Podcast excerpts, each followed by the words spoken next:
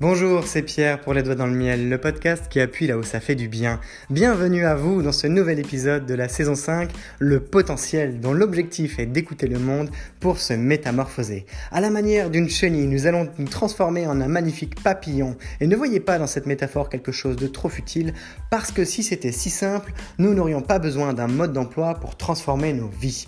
Alors, vous pourrez trouver dans cette suite de podcasts un accompagnement qui va de la réflexion à la pratique, de la stratégie au déploiement, de la théorie à l'expérience, un ensemble d'outils très concrets à appliquer dans votre quotidien pour faire face à vos contradictions, prendre votre vie en main et surtout vous autoriser à vivre pleinement.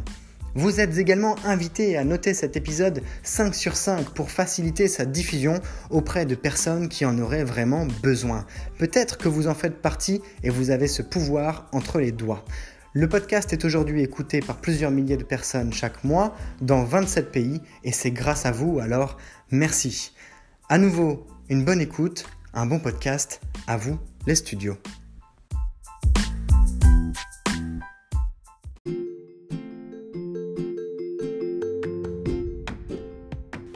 Les gars, il faut que je vous partage un truc. Alors quand je dis les gars, c'est pas ça le partage, mais quand je dis les gars, sachez que vous êtes trois quarts de femmes à m'écouter, mais que je vous englobe dedans parce que j'aime bien vous appeler comme ça. Euh, pour la petite anecdote, je suis crevé en ce moment. Je suis crevé parce que je monte une entreprise, parce que j'en accompagne d'autres à, survivre, parce que j'accompagne des entrepreneurs à prospérer ou au moins faire décoller leurs projets ou s'en sortir dans, dans leurs projets tout court. Ça peut être des, des projets professionnels, mais ce sont bien plus souvent des projets de vie, que ce soit des dirigeants de cabinets d'avocats, que ce soit des dirigeants de start-up dans le milieu de l'informatique, du logiciel, que ce soit des euh, managers ou des collaborateurs ou des employés, enfin bref. Peu importe, il y a du pain sur la planche. Mais du coup, ça fait que, comme j'ai aussi ma petite vie à mener à côté, faut que je fasse un peu de lecture, faut que je me détende, j'enregistre les podcasts, je fais des projets en parallèle, je travaille aussi sur la création d'un bouquin, etc., etc. Bah, ça fait des, journées à rallonge. Et vous connaissez l'expression, tout le monde n'a que 24 heures, il n'y a que 24 heures dans une journée. Et tout le monde a le même temps. Après, ce temps, il passe plus ou moins vite, euh, ça c'est une question de perception, en fonction eh bien, du degré de concentration, si vous êtes dans un état de flow pendant toute votre journée, ou si au contraire vous tournez les pouces sur votre canapé, eh bien, peu importe, la journée des 24 heures, elles ne sont pas vécues de la même façon. Par exemple, hier, j'étais à 7h du matin sur un belvédère euh, à côté de chez moi pour admirer un point de vue sur la ville de Paris. Depuis, pour ceux qui connaissent, depuis l'ouest avec la Défense, avec une vue sur Montmartre, la, tour Montparnasse infernale, la tour Eiffel, euh, et puis jusqu'au sud de la ville. C'était agréable et j'y suis resté une demi-heure. Je me suis vraiment forcé à rester une demi-heure parce que cette demi-heure a été très longue. Il faisait un peu froid. J'avais pas pris d'écharpe, je m'étais pas spécialement couvert. D'ailleurs, je me demande si j'ai pas la voix un peu prise maintenant. Et toujours est-il que il y avait personne. C'était une esplanade qui est normalement fermée, qui était ouverte là ce jour-là. Bon bah il faut croire qu'on m'attendait. Et je me suis mis debout sur cette esplanade, en plein milieu. Voilà, il n'y avait absolument personne. J'étais le, pas le roi du monde, mais le roi de l'esplanade, le roi de mon monde. Et j'ai rien fait. J'ai regardé devant moi. Alors, si vous connaissez les, les, les, les, hypersensibles, les, comment dire, les, euh, les, les gens qui cogitent tout le temps. Voilà, bah, moi je cogite tout le temps. Alors ça va, j'ai pas de migraine. Parfois, ça me permet pas de dormir comme c'est prévu. Mais ce petit moment de détente m'a permis de beaucoup, beaucoup cogiter. Ce qui fait que j'avais l'impression que ça allait à 1000 à l'heure dans ma tête, mais qu'en même temps, je m'étais fixé comme heure de départ le fait de voir le soleil se lever, et c'était prévu à 8h13, donc il y avait quand même une heure. Au bout d'un moment, je me suis dit, ce sera pas possible parce que, au bout de 5 minutes, j'avais l'impression que ça faisait déjà une demi-heure. J'avais tellement de pensées qui venaient à ce moment-là que je me suis dit, je ne peux pas retourner travailler maintenant, j'ai besoin de me détendre. Donc, j'ai pris mon mal en patience. Je me suis forcé à ne rien faire. Et ça m'a fait du bien, je l'ai senti après dans la matinée.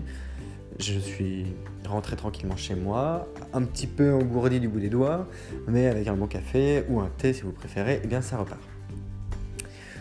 Toujours est-il que toutes ces choses-là,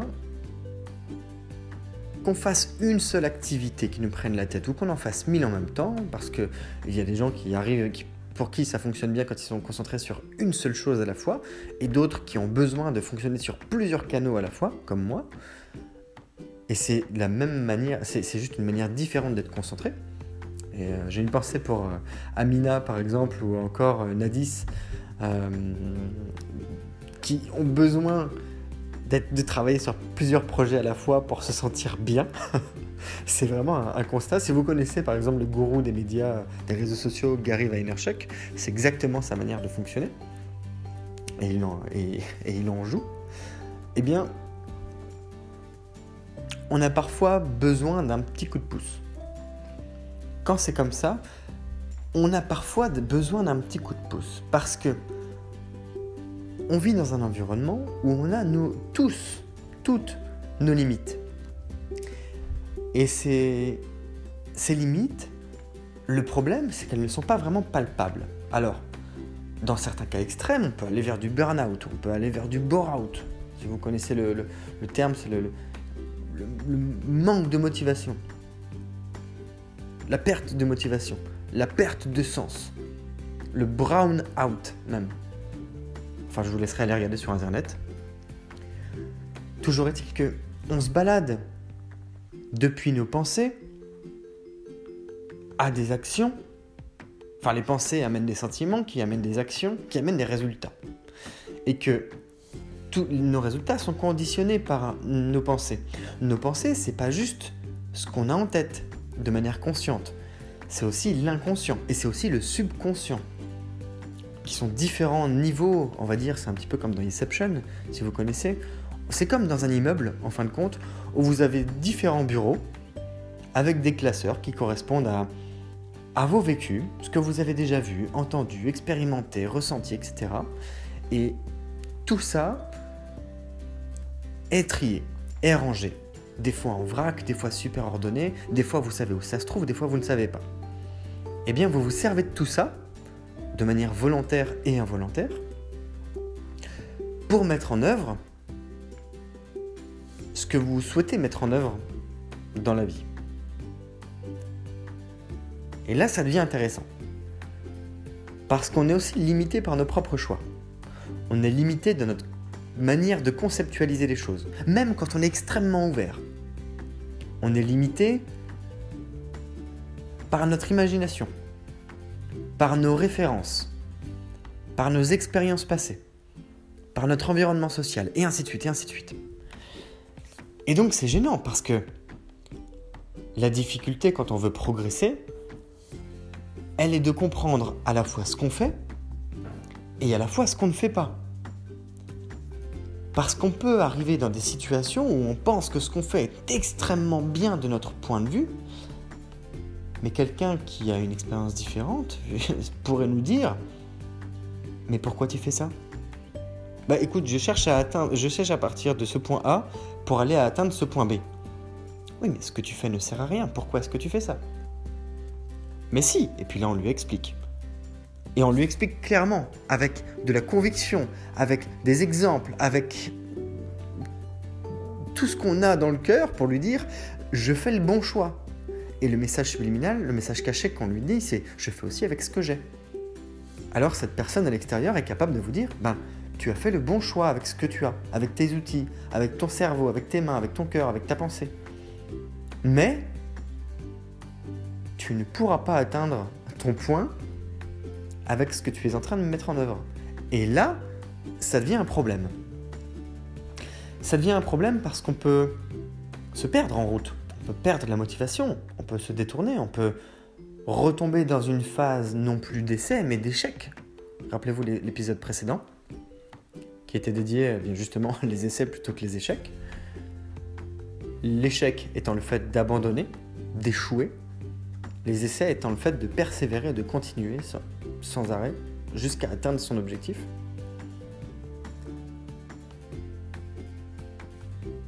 Puisque nous sommes d'une certaine manière conditionnés par des modèles mentaux. Ça veut dire que dans certaines situations, quand on veut vraiment passer une sorte de niveau, quand on veut passer un étage, là je ne parle pas de, de l'immeuble que je viens de décrire juste avant où on a rangé nos dossiers mentaux, mais plutôt quand on veut passer un étage de vie, eh bien il faut savoir parfois, parfois souvent, avoir un coup de pouce, demander un coup de pouce, trouver un coup de pouce, se créer un coup de pouce. Alors, ce qui est intéressant, c'est que coup de pouce, en, anglais américain, en anglais tout court, ça veut dire, ça se traduit par nudge.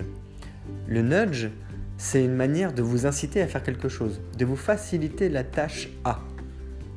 C'est pas comme quand on précoche une case, par exemple. Si vous voyez sur les sites internet, des fois il y a des cases précochées, c'est pas ça un coup de nudge. C'est pas ça un coup de pouce.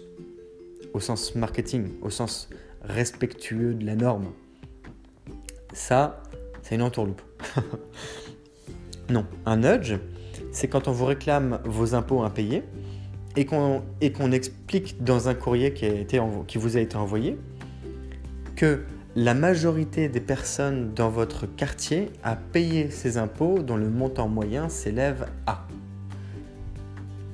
À partir de ce moment-là, on vous donne un petit coup de pouce pour vous faire vous sentir à la fois coupable et responsable et vous indiquer que le meilleur chemin à prendre, c'est bien de payer vos impôts. Ça, c'est un petit peu de psychologie, un petit peu d'économie, et ça a conduit à des découvertes de l'économie comportementale qui ont découlé euh, de plusieurs dizaines et dizaines d'années, de, au moins 40 ou 50 ans de recherche avec une pensée spéciale au prix Nobel d'économie Richard Thaler de l'Université de Chicago, que je ne connais pas d'ailleurs, j'en parle comme si c'était mon ami, mais je ne le connais pas, quoique j'apprécie ses ouvrages. Il faut savoir être accompagné pour se donner un coup de pouce. Et dans cette dynamique, il y a plusieurs manières. Il y a le coach, le catalyseur, il y a le facilitateur, le ou la, c'est pareil. Non, c'est pas pareil. Donc le ou la facilitateur ou facilitatrice, la, la catalyseuse, le catalyseur, etc., etc. Ce sont des gens qui accélèrent, qui facilitent, qui permettent, qui challenge, vous, moi, pour atteindre des résultats espérés. Ça peut être des gens qui bossent avec vous. Ça peut être des gens de l'extérieur à qui que, vous payez pour euh, obtenir le service. Quoi qu'il en soit, on obtient plusieurs choses avec ça. Si c'est juste une personne qui vous dit quoi faire parce qu'elle a toutes les réponses en main, dans ce cas-là, c'est un peu la théorie du prof. C'est la théorie du conseil. Je sais, je t'explique, débrouille-toi avec ce que je t'ai dit. Tous les profs sont pas comme ça, tous les cabinets de conseil sont pas comme ça, mais c'est le principe. Je conseille, j'ai le savoir, je dis comment faire, débrouille-toi. C'est pas ça être accompagné. Ça, c'est euh, avoir lu un bouquin. Ça, c'est avoir regardé une vidéo. Ça, c'est avoir euh, été chercher sur internet et ça nous aurait évité de payer 1200 balles pour euh, faire appel à une personne qui nous explique la même chose. Même si c'était synthétique, on aurait peut-être mieux fait de l'apprendre par nous-mêmes, parce qu'en plus on aurait mieux retenu l'information. Quoi qu'il en soit, une dynamique d'accompagnement, c'est à la fois quelqu'un qui est capable de vous offrir du conseil, de vous ouvrir grâce à d'autres idées, à d'autres opinions, à d'autres savoirs, à d'autres expériences, et qui vous accompagne dans le déploiement de ces idées. Grosso modo, c'est de la réflexion et du déploiement. Si c'est pour un repas en cuisine, prenons l'exemple euh, simple. Qu'est-ce que je vais faire à manger ce soir? Voilà, ça c'est la phase de réflexion. Alors la personne va vous poser des questions, vous allez discuter, etc. Jusqu'à vous dire que ça fait longtemps que vous n'avez pas mangé euh, euh, japonais ou italien. On va dire italien, parce que je mange des pizzas en ce moment. Et le conseil pur, ce serait de vous dire, bah tiens, la pizza, tu vois, tu la fais cuire comme ça, tu mets tes ingrédients répartis comme ça, et puis débrouille-toi. L'accompagnement, ce sera de vous coacher en cuisine pour dire, fais plutôt tes lamelles comme ça, pour dire, coupe, répartis plutôt tes champignons de cette manière, pour donner du conseil en live, pour, pourquoi pas, euh, faciliter la tâche. Peut-être que la personne vous aura préparé vos couteaux. Peut-être que la personne vous aura préparé des couverts ou un papier sulfurisé ou mis le, four à température. Mais c'est quand même vous qui faites. Ça, c'est être accompagné. Le must, c'est d'être accompagné jusqu'au résultat. Si on a défini un chemin, rappelez-vous peut-être l'épisode de l'autoroute du succès, c'était le numéro 128. Vous avez le droit de le chercher et de l'écouter. Il était bien. Le chemin, c'est la stratégie. C'est je vais d'un point A à un point B précis. Vous avez défini les objectifs qui y sont associés. Ah, pour le coup, ça va être de manger une super bonne pizza. Vous aurez dit, vous aurez défini des paliers. D'abord, il faudra faire la pâte, ensuite, il faudra couper les ingrédients, ensuite, il faudra euh, mettre les ingrédients avec la sauce sur, la pâte qui est pré-cuite, puis remettre la pizza au four, et puis ensuite, on pourra la manger en ayant pensé à rajouter euh, peut-être du jaune d'œuf ou un peu de persil par-dessus voire de la pointe de fleur de sel. Mais je ne veux pas vous mettre l'eau à la bouche, c'est juste pour expliquer qu'à un moment il y a un résultat et que peut-être qu'en chemin il aura fallu s'adapter de la même manière que le, résultat n'est peut-être pas une fin en soi. Peut-être que on pourra aller jusqu'au fait d'avoir une boisson à la fin ou un dessert pour aider à digérer.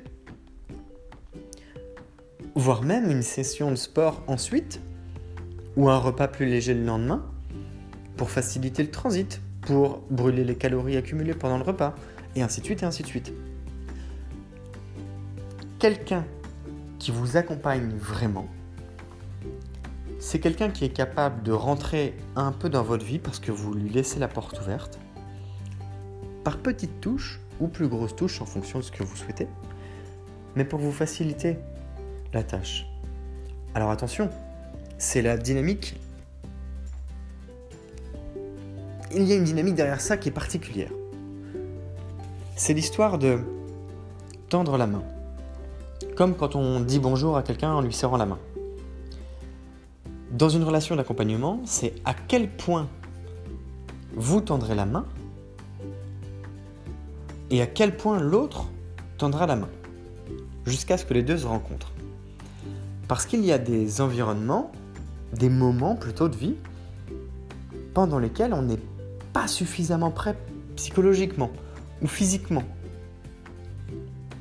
pour voir, atteindre, réussir ce que l'on projette. C'est trop tôt, c'est trop anticipé, on a mal calculé le, le truc. Et ça, c'est problématique, parce que ça veut dire qu'il y a un manque de maturité dans une situation. Par exemple, dans une situation de couple, si vous venez, si vous venez de rompre avec quelqu'un et que vous vous dites ah, je suis super prêt de me remettre euh, en couple avec quelqu'un, et que vous trouvez euh, un, copain ou, une femme pour, bah, pour euh, vous remettre en couple, et qu'au bout d'un mois, vous vous dites en fait, ça colle pas du tout, c'est pas à cause de la personne, mais c'est moi, le, je suis pas prêt en fait à repartir. Bah, au départ, c'est pas, c'était pas votre mode de pensée. Donc vous n'avez pas été lucide sur votre maturité du moment à vous remettre en couple. Donc vous ne vous êtes pas bien, par exemple, remis en question, ou vous vous êtes voilé la face, ou etc. etc. Il y a plein de circonstances possibles. C'est complexe une relation. Néanmoins, c'était sous votre nez. C'est sous votre nez en permanence. La question est de savoir comment est-ce qu'on peut révéler tout ça. Eh bien, c'est à ça que sert quelqu'un qui nous accompagne. Ça peut être un psychologue, ça peut être un thérapeute, ça peut être un, un psychiatre pour, les enfants, par exemple, peu importe. Ça peut être un coach, un coach de vie, un coach de nutrition, un coach sportif, un coach business, un coach. Il y a tout un tas de situations possibles. Ce qui est intéressant, c'est quand on commence à parler à ce type de personnes, eh bien, on peut affiner déjà la pensée sous forme d'entonnoir. C'est quoi le, le, grand projet C'est quoi ce qui fait vraiment mal en bas là? Pour appuyer là où ça fait du bien. Si je vous ai dit que, en introduction que je suis crevé, c'est parce qu'il y a une raison. En ce moment, je travaille beaucoup, je, mobilise beaucoup de mon attention sur, sur, sur, sur, bah, sur mon travail tout court. Je fais aussi en sorte de prendre soin de moi pour, trouver le, juste équilibre et garder la motivation, etc. Mais ça, ça me pompe de l'énergie. Et par ailleurs, je sais aussi que par le passé, j'ai déjà essayé de, faire ce genre de choses et j'ai pas toujours réussi. D'ailleurs, si j'avais réussi, je ne serais pas dans cette situation-là aujourd'hui, a priori. Donc ça veut dire que j'ai fait des choses pas bien à un moment. Qu'est-ce que j'ai fait qui n'était pas bien? Mais je suis pas toujours capable de le voir, moi, pour moi. Qui peut le voir pour moi? Bah, Quelqu'un qui est peut-être expérimenté, plus expérimenté. Expérimenté différemment, plus vieux, plus jeune. Qui est la bonne personne? Donc, je vous partage que dans cette dynamique de potentiel, le fait de comprendre que les autres sont le reflet de soi pour mieux se mobiliser, c'est un bon point de départ. Et il y a un moment, dans ce reflet, on détecte une imperfection qu'on n'avait pas vue auparavant. Parce qu'on a gagné en maturité, on peut être capable de se dire, en fait, je suis pas si mature que ça. Et à partir de ce moment-là, c'est un monde qui s'écroule. Et tant mieux.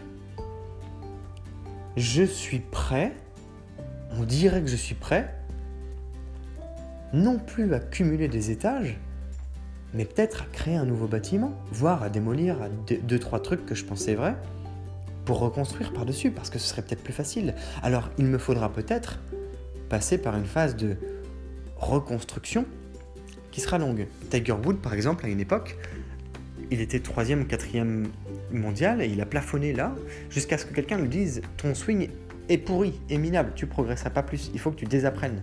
Et ça lui a pris plusieurs années. Alors il a dégringolé loin, loin, loin, loin, loin dans le classement. Mais le jour où il a réussi à réapprendre, après des années de, de pratique et de dépratique, il est devenu numéro un. Et il est passé d'un revenu qui allait de environ 10 millions de dollars par an, il me semble, à, pour, pour quelqu'un classé à 3, 4e dans le, dans le top mondial des joueurs de golf, à des centaines de millions d'euros pour 3 places. C'est ça la différence qu'on peut aller chercher avec quelqu'un qui sait nous accompagner. Ça, ça permet une chose, quand on ouvre le chemin des possibles, quand on découvre qu'on a du potentiel, quand on comprend qu'on est bloqué pour l'exploiter à cause de tous les schémas qu'on s'est inculqués depuis tout petit, c'est pas grave. Ce qui serait grave, c'est de pas être, c'est d'être, ce qui serait grave, c'est d'être satisfait de ce truc-là. Quand on en a conscience. Mais c'est pas grave parce qu'on peut travailler dessus. Et pour le coup, trouver quelqu'un qui permettent de créer une dynamique d'accompagnement permet d'élargir son horizon. Mais cette dernière phrase est le titre du prochain épisode que je vous invite à écouter. Demain.